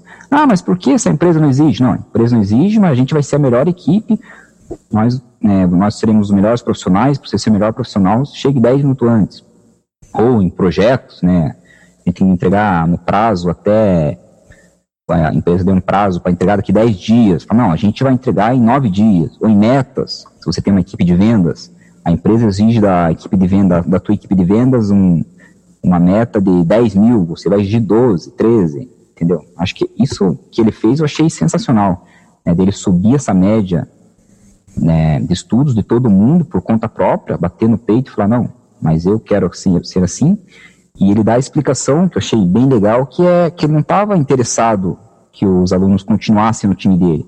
Ele queria que aqueles alunos fossem, como você falou, para Harvard, para outros lugares. Esse é o objetivo dele. Né? Ali é só um estágio. Jogar aqui comigo, ele vai passar, daqui dois, três anos eles estariam lá na frente. É esse um insight bacana de, de quem é líder aí também que tem que ter que, às vezes, você não tem que ter o teu funcionário, ah, se eu cobrar esse ele vai ficar aqui comigo. Não, você tem que pensar que tem que cobrar dele uma coisa que ele passe por você e chega ao seu posto, ou vá para frente, vai trabalhar uma outra empresa, vai montar sua empresa concorrente, tem que cobrar mais, que aquele funcionário pode entregar mais e você vai ser aquele cara que vai dar aquele, às vezes, aquele empurrãozinho que estava faltando. Quer comentar alguma coisa sobre isso? Ah, eu acho que é um grande desafio, né? Você subir a régua, né? Como você disse aquele dia, né? ele subiu a régua, achei interessante esse termo. É, subir a régua da, no caso da questão de notas e tudo, né, do desempenho, é, para que eles tivessem um desempenho melhor do que o atual que eles tinham. E olhando para o pro profissional da empresa, é um pouco complicado pela questão que a empresa ela, ela vai outras, outras coisas ali, né? Não estou desencorajando ninguém a fazer isso. É, concordo com o Liliano, acho que é uma coisa que você precisa fazer, né? Você colocar é, essa régua um pouco mais acima, com cuidado, é claro, para que você não extrapole e vire algo que seja insustentável no longo prazo, porque você, é que nem você com o seu corpo, entendeu? Você quer emagrecer 20 quilos em um ano, em 10 anos, sabe? Ou em 3 meses. Você, cada uma dessas, dessas, dessas coisas vai, vai exigir uma certa pressão diferente, um certa, uma certa abordagem diferente para você chegar no resultado. Então, quando a gente fala de subir régua, é mais ou menos isso, você tentar tirar uma análise do que aquele funcionário pode entregar é, e, e, lançar esse desafio para ele. Às vezes ele até precisa de um desafio a mais. E como o Liliano falou, que eu acho que é uma questão muito legal, da, principalmente na nossa cultura hoje, de entender que pessoas em empresas é muito importante que você retenha talentos na sua empresa. É, isso é indiscutível. Talento, gestão de conhecimento, é muito importante que todas as empresas tenham. Mas ao mesmo tempo as empresas têm que ter uma, uma, uma cabeça que é, funcionário, muitas vezes, ele, ele passa da, do aporte ali daquela empresa e ele precisa de novos, de novos caminhos, de novos, novas experiências, entende? E, então, assim, você, talvez como líder, né, você como líder que está desenvolvendo alguém, é, e lançou esse desafio, e você vê que se, se, né, se o funcionário está crescendo, tiver uma oportunidade de, de colocar ele em outra, uma outra situação que seja mais favorável, eu acho que também é interessante. Você não pensar só em aumentar a régua, mas de você pensar em ter mais parceiros junto com você, entende? Por exemplo, assim, você como líder hoje, ou você como funcionário, né, é, independente do qual que a gente está tratando hoje aqui, é, pensa, pensa você ali. Será que não seria interessante você ter um funcionário que fosse mais ou menos um que te, te desse o, o, apoio, o suporte necessário quase próximo a você? Será que isso não desafogaria a, as suas funções e isso não ajudaria vocês a, a fazer mais pelo setor do que o que é feito? É, porque assim, às vezes o teu chefe está te cobrando uma coisa que você acha impossível, mas é porque você está carregando sozinho. E às vezes você dividir essa, essa conta com mais pessoas, e principalmente você é, fazer essas pessoas serem aqueles. É, cara, eu acho muito incrível como o esporte tem exemplo para muita coisa, né? Vou dar um exemplo aqui para vocês, por exemplo, assim, ó, você vai ali ver o time do Liverpool. Há três anos atrás, era um time bem apático. Assim, era um time interessante, mas não era a máquina que é hoje. E aí você tem o Jurgen Klopp lá que ele pega e coloca, por exemplo, o Robertson para jogar, coloca o, o é o Origi para jogar e bom, eu não vou lembrar muito bem, porque eu tenho mais o exemplo do Robertson aqui, que eu lembro que ele nem era cogitado como melhor, entre os melhores ali, e de repente o cara começou a jogar muito, sabe, nos três anos para cá. E é isso que eu tô dizendo. Ele já era um cara que estava lá naquele time. Olha só como o Liverpool, pensando agora como empresa, economizou na, no time, porque ele ia ter que buscar um, lateral para ter né, um, um, lateral esquerdo diferente ali, né, para aquele time. E a partir do momento que eles desenvolveram aquilo, não se precisou mais de um lateral esquerdo. Mas já temos o nosso lateral esquerdo. É mais ou menos isso que a gente está querendo dizer aqui. E eu acredito que o Klopp deve ter enxergado no, né, no Robson ali, cara massa, um cara que joga muito bem, mas que ainda não estava com os desafios. Talvez o cara treinou ele individualmente, talvez colocou ele para treinar outras coisas que ele talvez nem imaginaria que ele iria treinar. E hoje você tem um, sabe, um, digamos, um superstar, um homem de confiança naquela posição. Então você, é, como líder, às vezes tem que olhar o seu time mais ou menos com essa, com essa cabeça, assim. Ah, eu tenho no meu time um cara que faz estatística. O que, que eu posso tirar de estatística desse cara? estatística é tão distante, mas se você colocar no papel ali, talvez você consiga tirar um cara ali que, que entende as métricas do, do que, que vocês estão errando tanto, de conta. Se tem um advogado, talvez ele tenha o sonho de advogar fora da empresa, mas ele trabalha com você, ele é advogado. Por que não tentar utilizar ele para fazer um projeto né, de projeto que envolva a questão contratual, que envolva a legislação, para ver como que essa pessoa não se sai sabe? É, é uma coisa que eu vejo muito hoje, né? principalmente, por exemplo, na empresa onde eu trabalho tem muito isso, sabe? A gente tem lá um advogado, a gente tem um músico, não sei como que o músico ajuda, ajudaria, mas tem um músico, né? É, então, assim, você tem, talvez pode ter pessoas que façam estatística, pode ter pessoas que façam matemática, e a gente coloca eles sempre para fazer aquela mesma função. Nunca pensa em, em, sabe, pô, vou pegar esse cara aqui que tem de matemática e perguntar para ele o que, que ele acha de preço, se, sei lá, tem uma, explica, colocar ele para fazer uma gestão de custos e ver como é que se ele consegue mensurar um preço diferente. Tem um cara que faz economia. Pô, como é que ele enxerga a nossa empresa aqui de forma econômica, sabe? É, pode ser talvez uma mudança dentro do, do setor que impulsione ali até sua própria carreira como gestor. Porque eu fico imaginando, que nem a admiração que eu tenho hoje pelo Klopp, eu imagino que a diretoria do Liverpool deve ter pelo Klopp. É você olhar um cara que pegou um cara que já estava ali, que não tinha sabe, recursos, e de repente você criar um cara que você fala assim, nossa, não preciso mais gastar dinheiro com esse cara, porque ele é muito bom no que ele faz. E se a gente vender, ele vai triplicar o valor que ele tinha no começo. Olha a diferença da, da análise, entendeu? Do teu chefe imediato para você.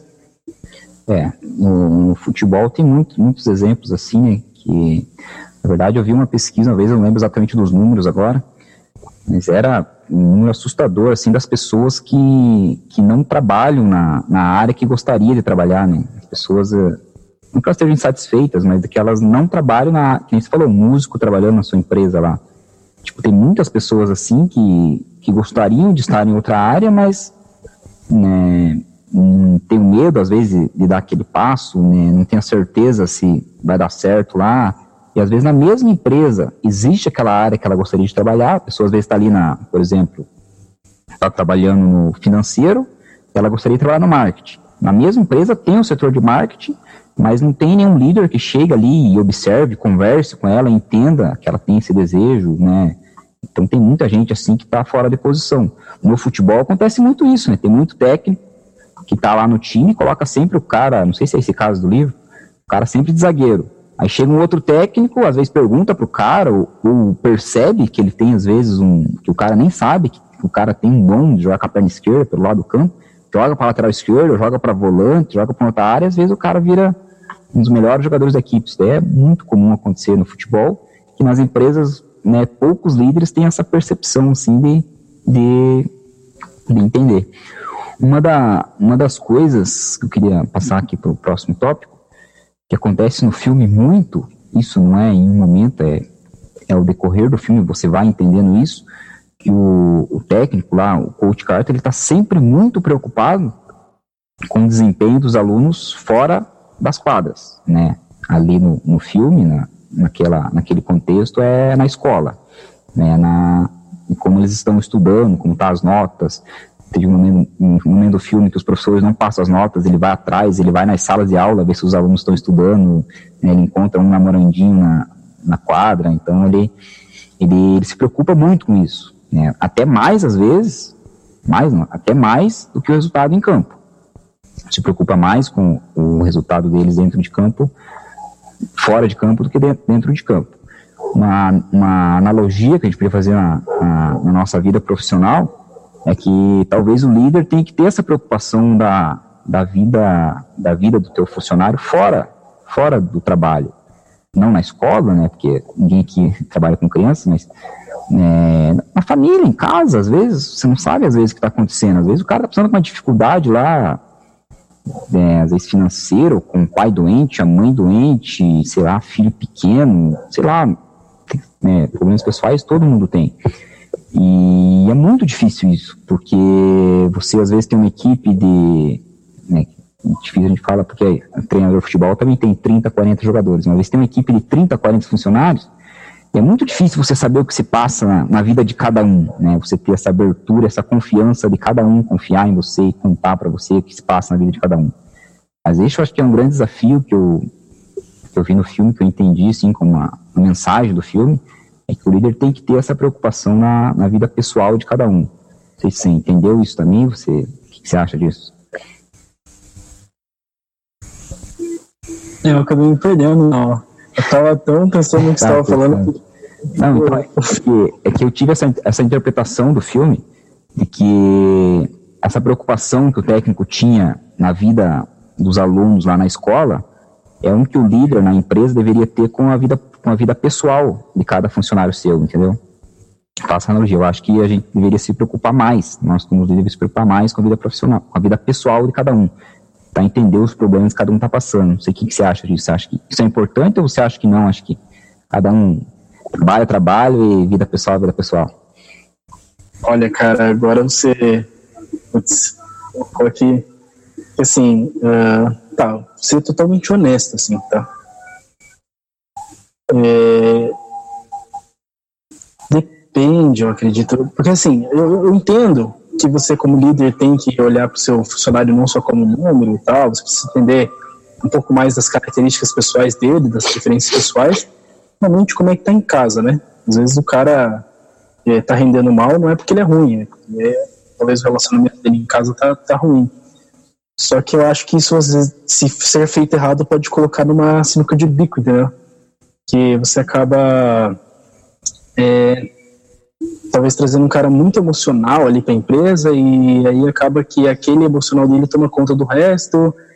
Então, assim, é, que nem o, no técnico Carter, eu acho que é legal que ele coloca a, aquela coisa de, de fora da quadra como filosofia. Né? Eu acho que as empresas poderiam adaptar isso como filosofia. Eu acho que ao invés do, do líder, eu acho que a empresa poderia adaptar uma filosofia maior, tipo, de colocar para as pessoas né, que trabalham lá a importância de se educar, a importância de ter comportamento saudável, a importância de você ser mais centrado nas coisas e tal, para ter esse distanciamento, tá entendendo o que eu tô querendo dizer? Tipo assim, uhum. assim, um distanciamento maior é, sabe, para que não, não vire, digamos, um caso de família ali, onde você tem que virar o psicólogo do teu funcionário todos os dias, porque, assim, tem funcionário que pode acontecer de você chegar nele e falar assim, ei, cara, como é que tá lá em casa? Ele vai falar para você, cara, tá ruim, tá péssimo, mas tudo bem. Você dá duas conversadas, show, cara, tá bem, é nóis. Só que tem funcionário que não. Você pergunta, aí, cara, como é que tá nossa casa? Cara, nossa, tá péssimo, tá ruim. Meu Deus do céu, aí é meia hora de tá péssimo, tá ruim, não sei o quê. Aí você vai no outro dia e pergunta, e aí, fulano, melhorou lá? Não, cara, não melhorou, só piorou. Aí no outro dia, ei, fulano, é, sabe? Então, assim, é, é, infelizmente existe um perfil muito mais, é, a gente pode dizer até defensivo, não, não é esse o, o termo, o termo certo seria é, mais vítima, né? Que pode ser uma cilada, entendeu?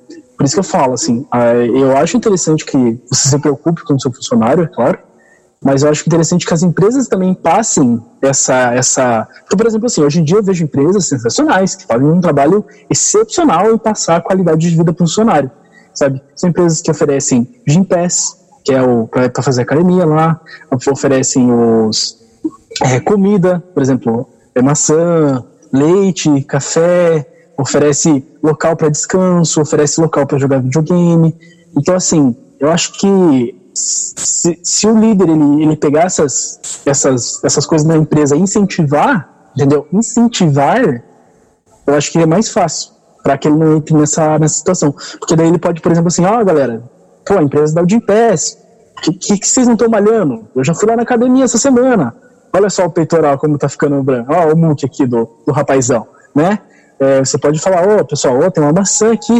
Vocês sempre estão com fome, ninguém nunca come uma maçã. Pô, vem aqui comer uma maçã, sabe? É, vamos fazer a, a, a ginástica laboral, vamos fazer um alongamento, sabe? Tudo isso são formas de você incentivar que a pessoa tenha uma vida é, melhor, né?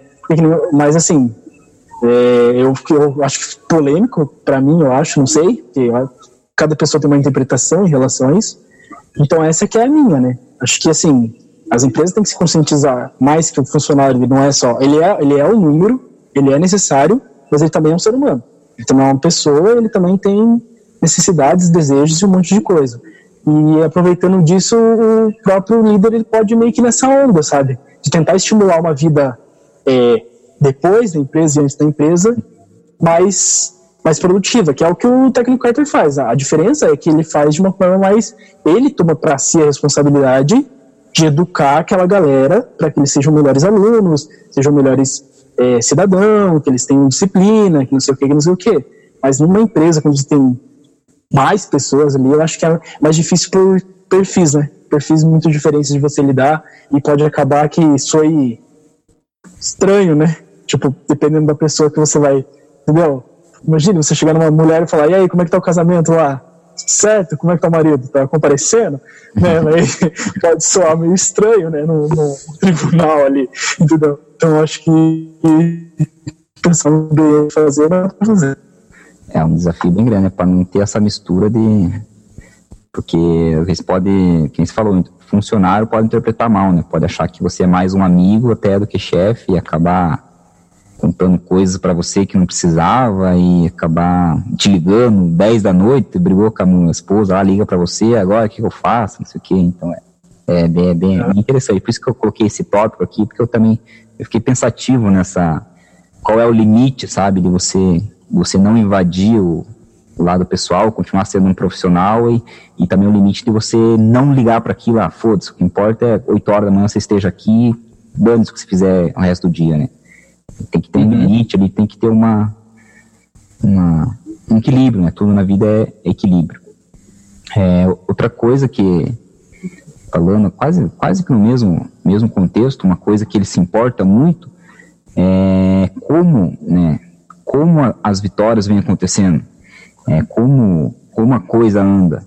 Porque ele poderia muito bem, em determinado, determinado momento, que ele percebeu que os alunos, né, que os jogadores não estavam nem aí para estudos, e, mas continuavam ganhando jogos, né? Se o objetivo dele era vencer os jogos, ser um bom técnico de basquete, ele poderia continuar, não, tudo bem, vamos continuar assim e vamos e vamos tocando, né? Tentar, quem se incentivar, mas se ninguém está querendo incentivar, o que importa é que tá que estão ganhando. Né? No nosso mercado de trabalho seria assim: você tenta incentivar o cara a levar uma vida melhor, mas ele não segue. Mas ele continua produzindo, continua vendendo, continua trabalhando, então você não ligaria. E o Carter não é assim. Ele fala: não, peraí, o negócio lá fora é mais importante do que aqui. Os seus estudos é mais importante do que o jogo de basquete. Tanto que chegou o um momento que ele tomou uma atitude drástica lá, fechou, não, ninguém vai jogar, ninguém vai treinar, enquanto vocês melhoraram a nota de vocês. É, então, isso é a importância, é, que eu entendi, a importância do, do como, né? não basta você, por exemplo, vou citar exemplo de vendas de novo, tem muito líder venda, supervisor de venda, é, que, que tem uma atitude totalmente né, pressão, pressão, pressão, bota pressão nos caras, tem que vender, tem que vender, vende, nem que você minta pro cliente, mas vende, tem que vender, tem que bater meta, tem que bater meta, meta, meta, meta, meta, venda, venda, venda. Só que não se preocupa que aquela pressão que ele tá botando ali está acabando com os caras, os caras acabam causando um burnout, uma depressão, um negócio maluco assim. Então não se preocupa com o método, só se preocupa com o resultado final.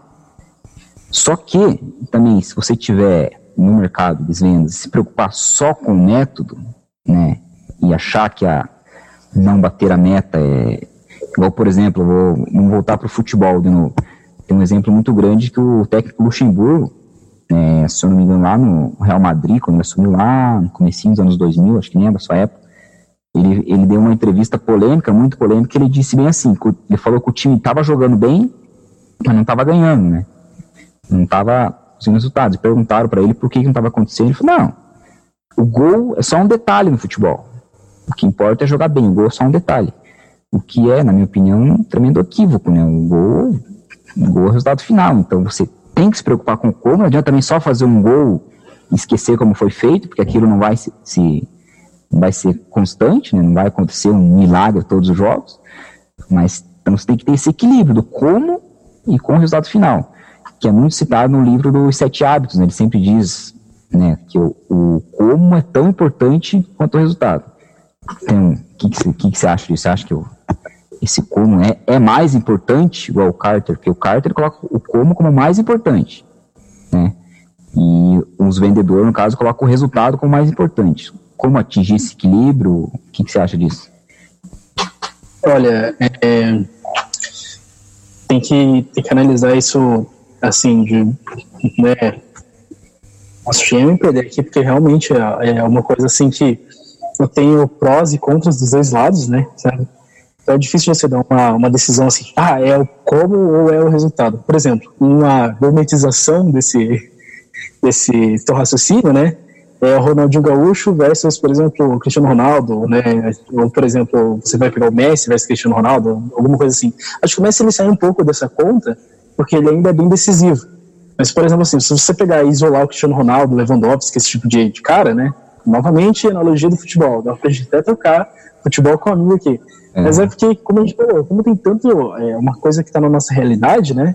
Talvez seja mais fácil até de assimilar. Mas eles são caras que basicamente o que eles fazem dentro do jogo é, sabe, é colocar a bola dentro do gol. É, no basquete pode ter lá o Splash Brothers lá, é, sabe, que é os caras que é, então você tem lá o armador, você tem o pivô, que é o cara que fica mais dentro da área, você tem os alas, entendeu? Normalmente os, cada um vai ter uma função diferente você vai ver que poucos, muito poucas vezes você vai ter só o cara que faz as cestas, vai ter o cara que marca, sabe, o cara que protege. Então o que eu quero dizer é que assim, é, quando você olha voltando agora para o nosso futebol, que fica até mais fácil a analogia, o Ronaldinho, né? O Ronaldinho ele encantava, ele era lindo. Nossa senhora, o Ronaldinho jogando era sensacional. Ele fazia umas coisas que você falava, meu Deus, cara, como que o cara faz aquilo, né? É, tem até uma brincadeira que os caras falam que o Ronaldinho jogava um rachão, a pelada de, assim, de quinta-feira no futebol profissional, né? O cara chapelava todo mundo e caneta e tal, só que não era efetivo. Então, se você for ver a média de gols e a média de passes para gol do Ronaldinho, não é tão efetivo, mas era brilhante de ver o cara jogando. Da mesma forma, você vai ter então o Cristiano Ronaldo. Às vezes ele empurra a bola do jeito que dá, entendeu? Se ele conseguir tirar a chuteira do pé dele, jogar na direção da bola e a bola entrar pro gol e for válido, é mais, entendeu? Tipo, ele, ele vai fazer tudo para chegar naquele recurso que é atingir a meta que é o gol. Então a gente tem que entender que assim, são coisas diferentes. Vai ter pessoas que vão dizer que o melhor da história é o Cristiano Ronaldo, porque ele é mais eficaz, porque ele é imbatível, e vai ter pessoas que vão falar, não, é o Ronaldinho Gaúcho porque ele é lindo ali jogando, ele faz coisas que ninguém fazia. E a mesma coisa é a empresa. Então, assim, vai existir empresas que o funcionamento dela é sensacional, é de chorar. Você olha o processo assim, de fábrica, você olha a forma que trata os insumos, você olha tudo e fala, mano, que lindo isso aqui, cara, olha.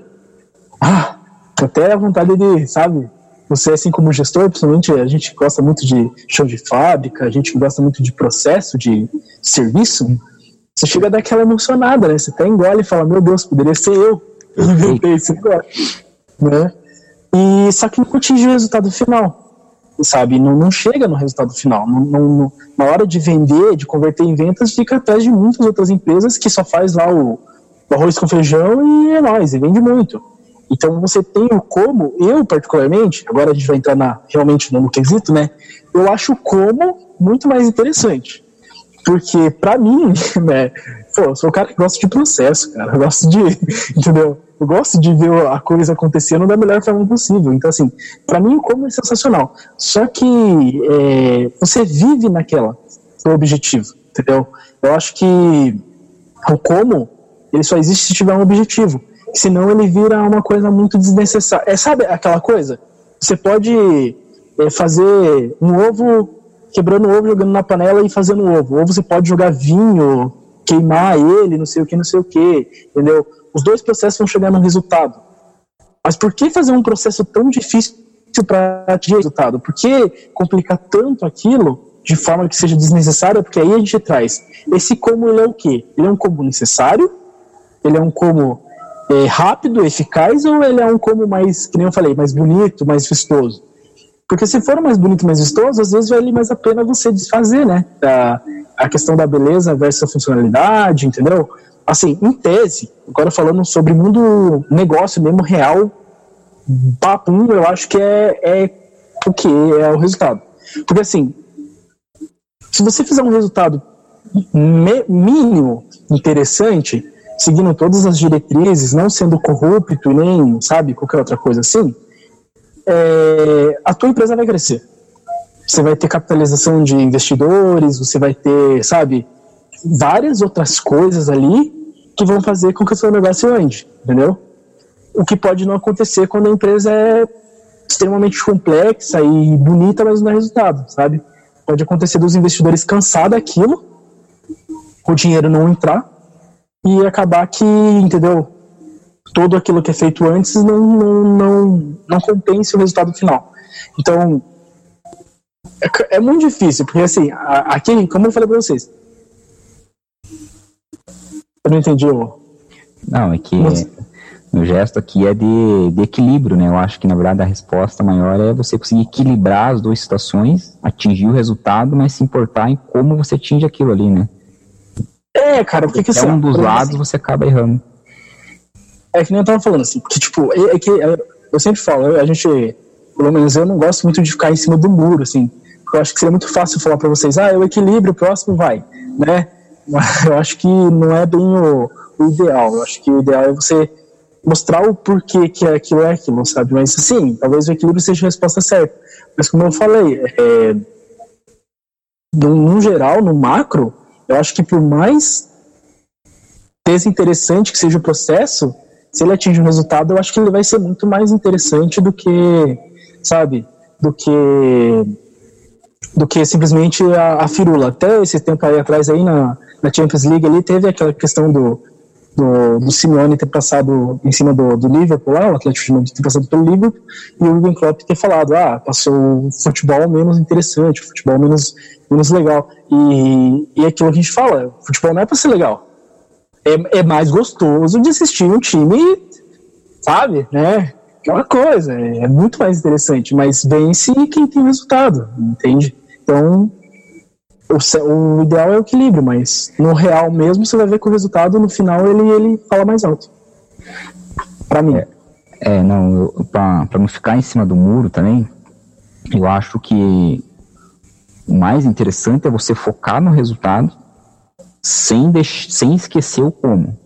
O que eu quero dizer com isso? É você focar no resultado, é você, em primeiro lugar, pensar no resultado, é, pensar, mais importante é você, falar para o mais importante é você vencer, só que você manter as anteninhas ligadas quando aquela vitória não vem, né, com, vou dizer, não vou dizer futebol bonito, futebol mas quando não vem com constância, quando você quase não atacou, mas fez um gol de canela lá no último minuto, entendeu? Você manter as anteninhas ligadas, opa, o que está acontecendo? E tentar, e tentar consertar o como.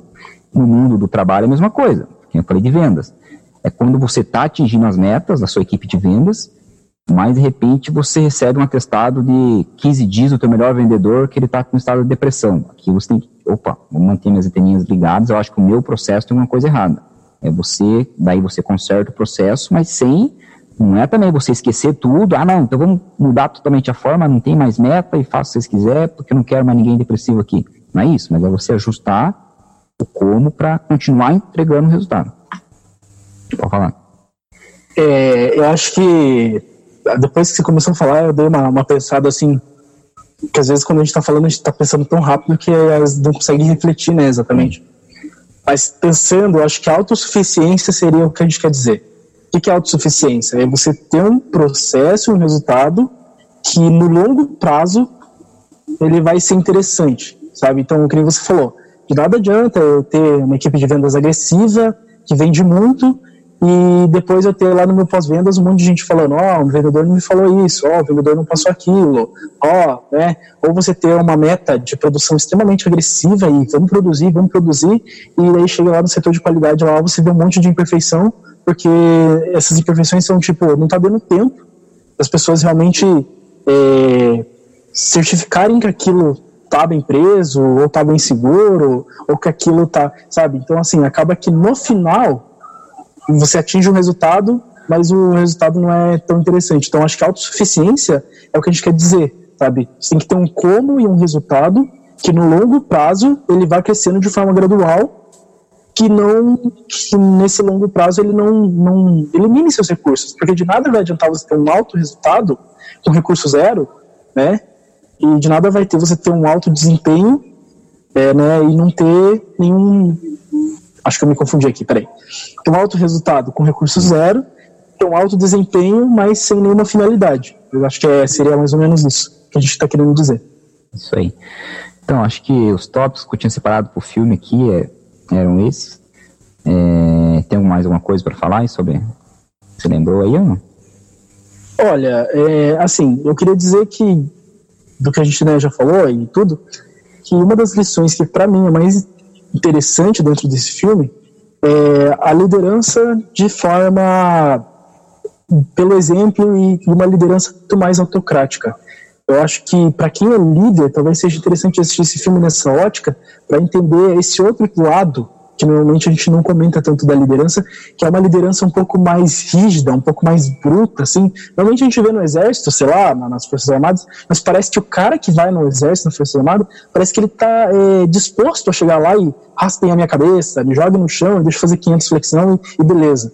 Na, no mundo real, quando você faz isso com uma pessoa, é, ela pode se assustar e falar, meu Deus, o cara que está querendo fazer comigo, é, meu Deus, vai colocar 10 dez vezes mais do que eu faço para mim, sei lá, aprender, não sei qual é a ideia dele. Então eu acho que essa análise, principalmente a análise do, do exemplo, sabe? Porque o técnico Carter, antes de ser técnico, ele era um jogador bom.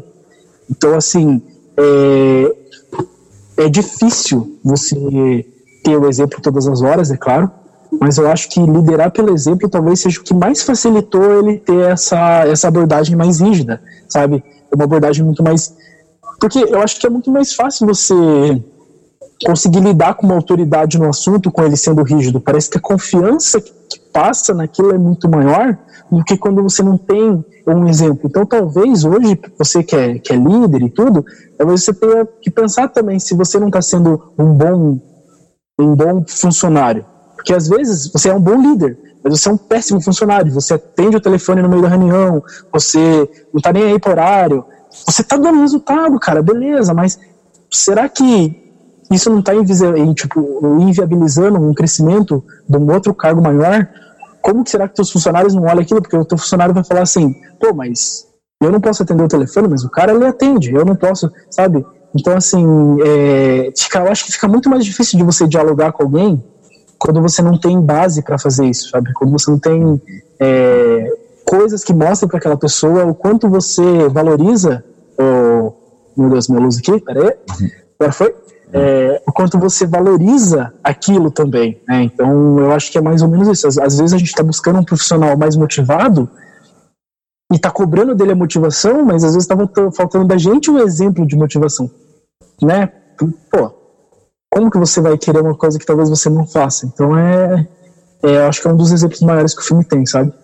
É, é, o walk the talk é o mais importante. Né? Você tem que, tem que fazer o que você fala. Se você, que nem você falou, você cobrar o seu funcionário para não, não mexer no celular, mas você está todo momento no celular, você cobrar horário, né, horário e você, você o líder chega atrasado, é, sem chance, não tem, não tem perigo da coisa dar certo.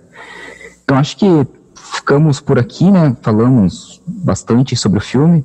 É, só lembrar o pessoal aí que a, né, estamos começando em nossos primeiros episódios, mas a, a dinâmica dos nossos papos vai ser mais ou menos esse: pegar filmes, livros, e provavelmente quando for filmes, não, não falar tanto pela história do filme, não é nenhuma crítica de cinema nenhum, nem nada disso, de técnico, atuação de ator, não é nada disso, é mais que a gente pode aprender com aquele filme para nossa vida profissional mesmo, né? Seja você empreendedor ou não, eu, eu dei aquele disclaimer ali falando desse glamour com o empreendedorismo, não, não, é, não é nada contra quem é empreendedor, eu já fui empreendedor, gosto do empreendedor, né? tenho esse espírito do empreendedor na minha empresa, que é bacana a gente falar, mas é que o que está acontecendo aí, principalmente nas redes sociais, programas aí, podcast, YouTube, aonde você for, é que parece que famoso empreendedorismo de palco, né? Tem gente que pegou essa profissão para si sem nunca nem ter empreendido, o cara virou um empreendedor de palco, assim, vai lá, sobe no palco, fala, ah, empreendedorismo, seja inovador, seja isso, seja aquilo,